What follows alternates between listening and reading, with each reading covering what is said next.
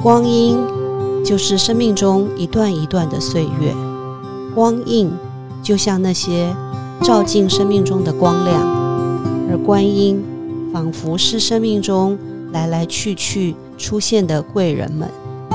欢迎大家收听光印的故事。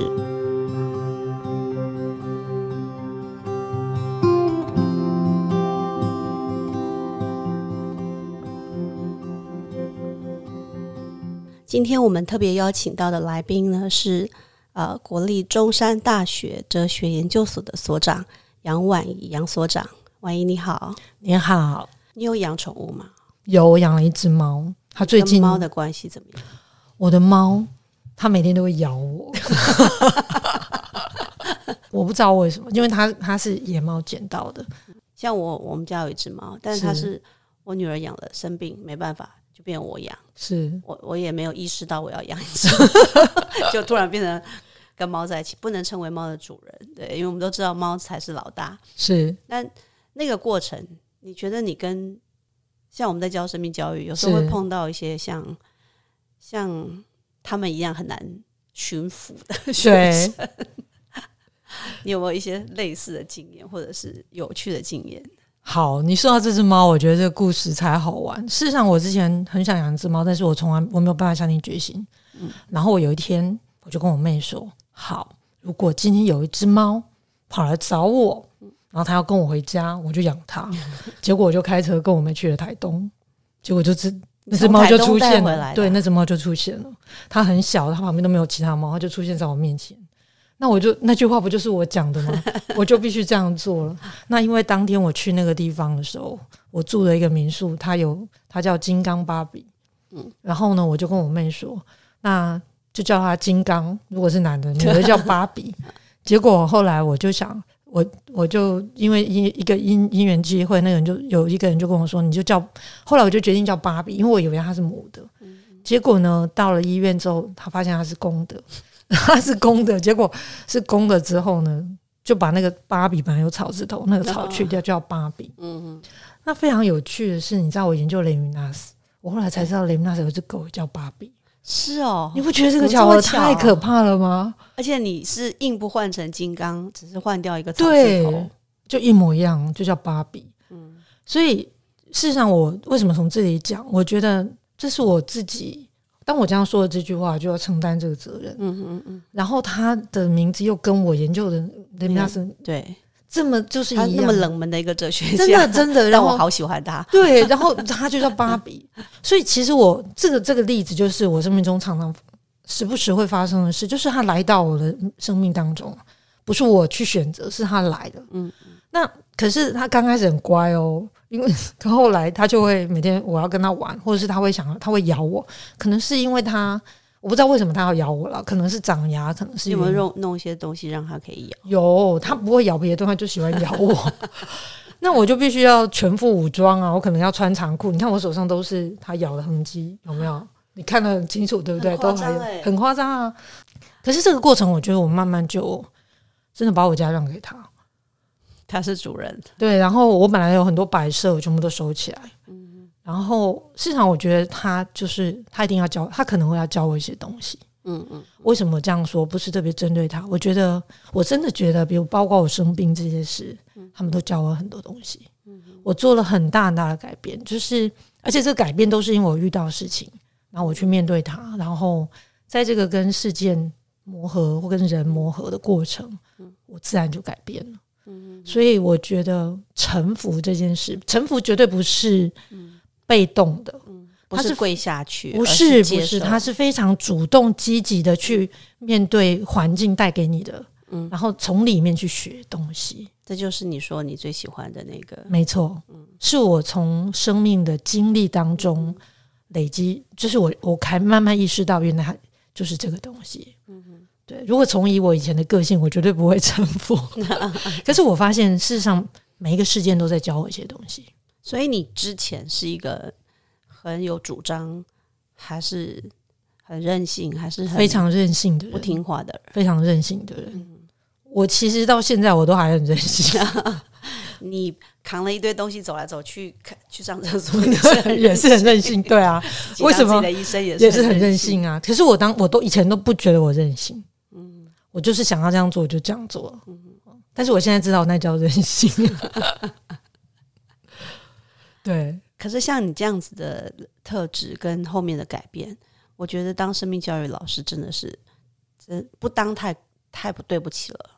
真的，而且我其实事实上，我觉得我有一点是，比如说我面对学生，我都不怕把我自己的生命，比如说我曾经做过什么糗事，嗯我生命经验发生什么事，我会告诉他们，然后事实上他们会发现，啊，原来老师你也这样、啊，嗯嗯，我觉得这件很重要、欸，对，这我我有过这种经验，对，所以以前在那个学校，学生都很紧张，看到我都很紧张，都会很害怕。我就说，哎，我每天讲笑话，你们都不笑的，他们就觉得听学长解说这是一个很厉害的国文老师，所以我们很怕。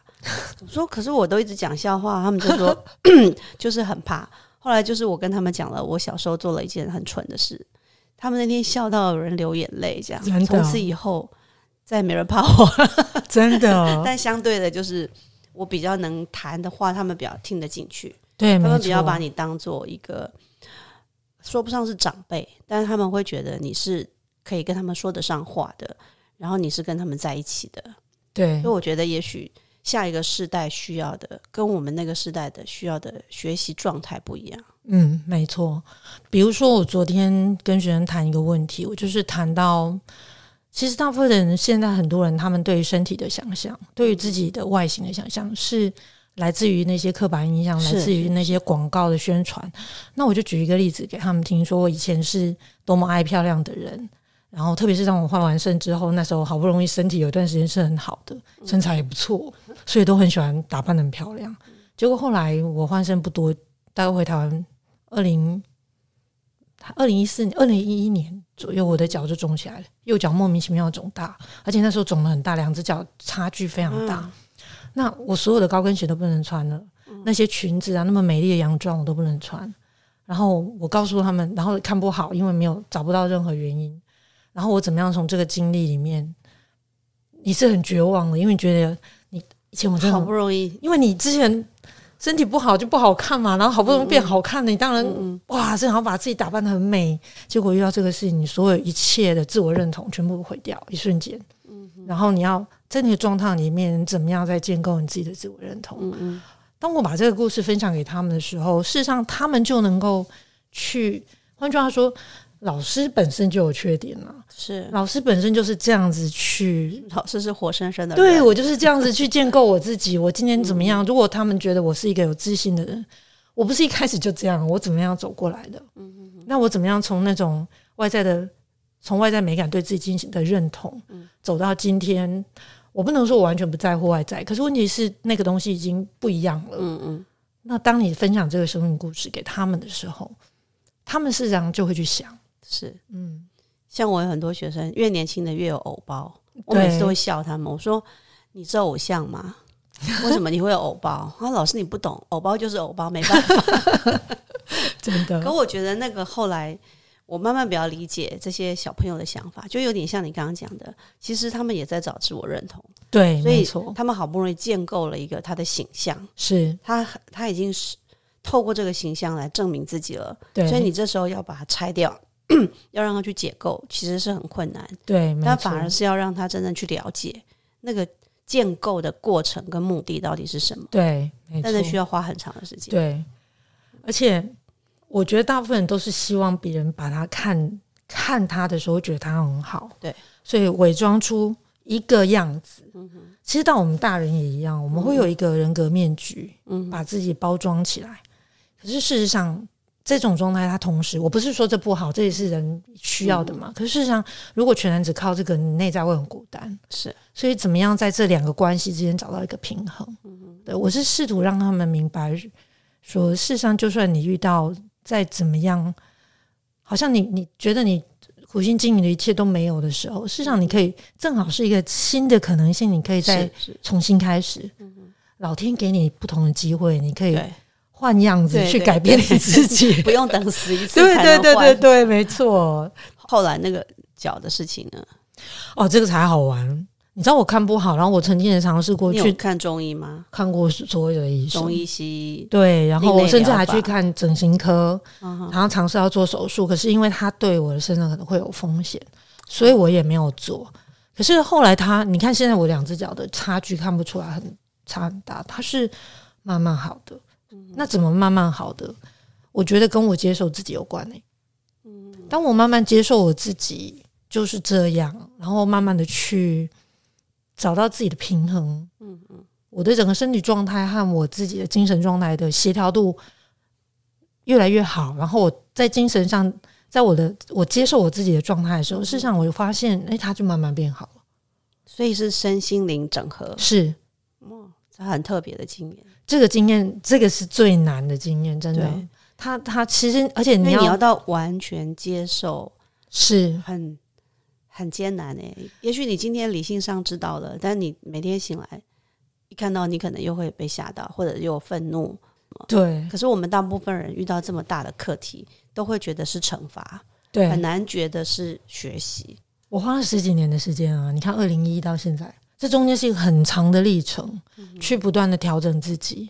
对，我们常学生很喜欢用叙事来写自己的论文，是。对，但他的叙事的过程有时候不免就会变成是喃喃自语啊，对，或者是就是诉苦、嗯，怨天怨地，比较难看到，可能也还没有经历到怎么样转出不同的力量。嗯，可是事实上我也不是那么快的，我也经历了很多痛苦啊，或者是不满啊、怨恨啊，那些丑恶的面相，我也都看过我自己的丑恶的面相。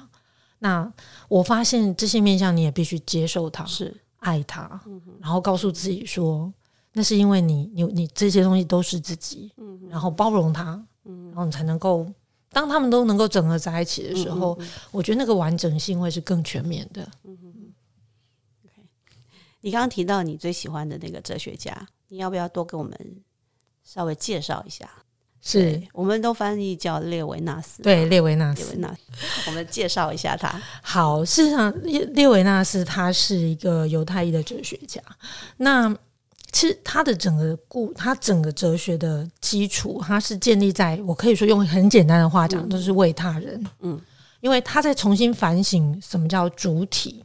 一般我们在讲主体的时候，就是我就是中心嘛。我我常用主体的举例子，就好像那个金手指国王，嗯嗯，他碰到所有的东西，所有的东西都变他的财产，那那个国王就是财产的拥有者，就是主体。可是雷米纳斯他他带出一个不一样的对主体的反思，叫主体性。那他说主体性是什么呢？他比如说，他就他举了一个笛卡尔哲学家的例子，他说。我们好像，比如说，我们现在看到任何东西在外在都有相应的存在，比如我说杯子，那外界就有杯子。可事实上，我心里面有无限的概念，但是这个在世界上没有相应的。那迪卡尔是说，那个无限概念可能就是你内在上帝的位置。可是雷米纳斯认为，其实事实上那个位置就是他人的位置，也就是对他来说，他会觉得人的本身在人的这个存在状态当中，事实上我们已经有一种对于他人的责任了。嗯就比如我常举一个例子，就是说，比如说你今天觉得看到一个人，看到一个人被打，然后你很害怕逃走，这是本性嘛，没有什么好责备的。你可能很不安痛跑，可是你一跑走，你觉得，哎，我怎么那个人到底有没有怎么样？你觉得很焦虑，然后呢啊，我不要想了，不要想了，这件事跟我无关。当一个人这样说的时候，为什么他需要这样讲？因为他已经他已经为这件事情被这个事情影响了，而那个影响就是他说他认为的责任的原型，嗯哼，就是我们已经在乎了。嗯哼，所以对他来说，如果主体性是从这里出发的话，他就称这个叫人性。嗯哼，所以它的重要性，我觉得是把哲学的主体从理性啊、思想啊转向人性这个向度。然后人性里头就涉及到那个他者的存在。对，没错。也就是说，事实上我们心里面已经有着一种对他人的责任了。那我们越想要否认，就是证明这个责任对我们的影响越大。就像你的猫，对，没错，因为你动了念头，然后它对来到你的生命，对，无论你当初的念头怎么产生的，是，其实你产生的念头的时候，猫就已经存在了。对，没错，没错。所以具体的猫只是告诉你，证明证明纳斯说的是对的。对，而且我觉得有一点很用这个来讲哲学，芭比，对，而且用这个这个故事来讲太有趣，就是说，如果我想象的猫是可以我随便爱怎么想它，怎么控制它，我想象它每天都跟我玩，对我很好。可是当真实的猫出现，猫是他人，他人是什么？他可能会他的主体，对，而且他会对你造成打扰的。对对，所以那个活生生对你造成打扰的人，你怎么面对他？如果你在这个时候没有办法面对，而你想象他是他应该是你认为的那个样子，嗯哼，那那个就是主体哲学，而不是主体性哲学。嗯所以我觉得用这个例子来讲是非常生动的。所以，如果最近有几个学生处在一个当妈妈的后悔症里头，就是对想生小孩，有时候想生都生不出来嘛，想尽办法要生。怀孕的时候呢，又忐忑不安，好不容易生出来，看到一个健康宝宝，高兴没有两下，接下来就是恨不恨不得把它塞回去，真的，然后觉得他每天在你旁边晃来晃去啊，然后他哭啊他闹啊，你就得照顾他。嗯然嗯，后他是你生出来的，对他是你不管有意无意，就是你造的一个小孩，对那你不能不理他。对可是你不是不爱他，对，而是他就打扰你了。没错你错刚刚讲，他就打扰你，他就改变你的生活，然后让你再也不能像以前那样子想要怎么样就怎么样。嗯，然后他就是活生生的存在你的世界里。没错，但那种感受跟你以为小孩生出来是可以按照你的方式去养，或跟你共生，那个完完全是不一一样。对对，所以这就是雷米娜想他人或他者。所以那个他人他者，他的他事实上是比你弱的，可是事实上他又会一直打扰你的，你又不能不关心他的。嗯嗯但他确实又存在对，我不觉得你不觉得这个很生活化吗？是啊，是啊。就是我们生命里面一直遇到的人跟人的关系。所以我们我常常上自我觉察，会教学生读《关系的存有》，是他们就老问我说：“明明就自我觉察，为什么我们要读《关系的存有》？”我说：“因为你就是一个关系的，对，没，错，你不是一个人生活在这个世界上。”是，对，没那么简单的。对所以加上那个他者的哲学，是真的，我觉得这是西方人后来整个哲学思想的一种转变，嗯对对，可能跟他犹太裔这个身份，或者说我觉得他的背景也有一些独特性。可是我觉得为什么我我会一直研究他，或者说他对我产生一个很重大的影响，就是我觉得他说的东西是很真实的，是，对，就是生命里面的东西，而且不是纯粹的像思辨的东西，不是不只它是是。在你日常实践当中都会去碰触到的。对，没错，我记得他讲他者好像也不只是人呐、包括所有的人事物、情境、对环境，对，像我们现在在讲环境保育啊等等，没错也，是一样啊。当我对们心里头有意识到的时候，你会发现环境本来就不是人在控制的，没错，我们已经习惯性的，我其实我们的主体很庞大，但是我们不会意识到。比如说，当如果我们觉得我们的小孩应该就是要依照我们想的样子发展，事实上那个主体就已经出来了，而且是非常庞大的。是。可是我们其实其实是不会意识到，对，而且我们也不想，我们也不想意一识到。旦碰触到了那个点，就会就会像我刚刚讲那个吃了后悔药一样，没错。为，什么我要把它生出来，没错，生出一个忤逆我的小孩？对，那我们就会找一堆理由，就是说事情本来就是应该要这样子，所以你应该要这样做。但是事实上，他最后最原初的状态是你，你这个主体，你想要以某种方式让事情依照你要的样发生。所以谈伦理学一定不能跳过它，我觉得甚至我觉得可以在针对不同的关系啊，像我们呃圣严师傅他提倡新六伦嘛，对就，是自己的生活伦理啊，家庭、族群、职场、学校到自然，其实这每一个伦理用他者哲学放进来看，可以得到很好的提醒跟启发。没错，没错。而且我觉得，如果我们接受我们自己就是这样子的主体性的话，事实上你也同时就可以接受你生生命里面会有的焦虑啊、不安啊、烦躁、痛苦。雷米纳斯也谈这个。生命从来不是我们想象的极尽美好，这就是一种修行。得练出来的，是的，是的。所以事实上，我觉得纷纷扰扰没错，没错。你怎么样宁静？那个宁静不是你把别人都赶走，对，而是你要在这种处境当中，别人都在你的生命里，而是能宁静，对那个才叫锻炼。真的。所以事实上也是相关的，我觉得。今天很开心找到你来，那我们今天就先进行到这里。好，谢谢，你，谢谢谢谢婉仪，谢谢大家。